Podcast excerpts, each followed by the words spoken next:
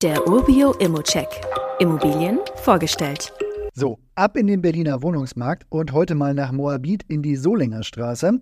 Zwar gibt es dort jetzt keine freistehenden Häuser, aber es ist sehr ruhig und auch grün. Sogar Vögel kann man hier zwitschern hören. Der Durchgangsverkehr, der ist eher gering, sodass man auch nicht das Gefühl hat, hier nur ein Kilometer Luftlinie von der Straße des 17. Juni entfernt zu sein.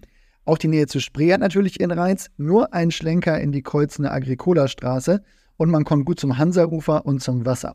Die Metrolage ist gut, die Anbindung ist sehr gut und man hat viele interessante Spots in der Umgebung. Was ich aber wirklich spannend finde an der Wohnung ist nicht der Zustand.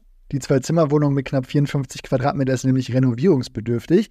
Es ist der Fakt, dass die Wohnung bezugsfrei ist, also einmal mit dem Handwerker durch und die Kostenaufstellung machen, sanieren und dann neu auf den Mietmarkt werfen.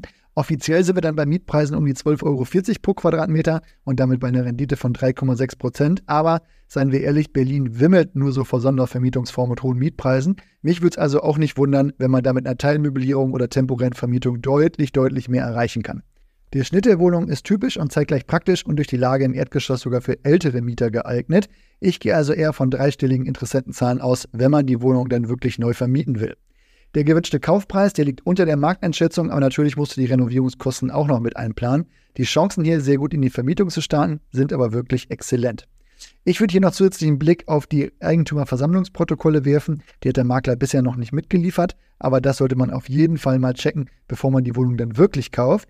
Wie immer gilt aber auch hier, das ist nur meine persönliche Einschätzung zu Immo. Du solltest dir selbst ein Bild davon machen und die Unterlagen studieren. Zudem können sich der Cashflow und die Zinsen durch deine eigene Bonität und andere Entwicklung jederzeit ändern.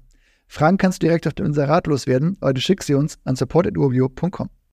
Weitere Details kannst du einfach per E-Mail erhalten. Alle Infos und Links zu diesem Urbio-Update findest du in den Show Notes.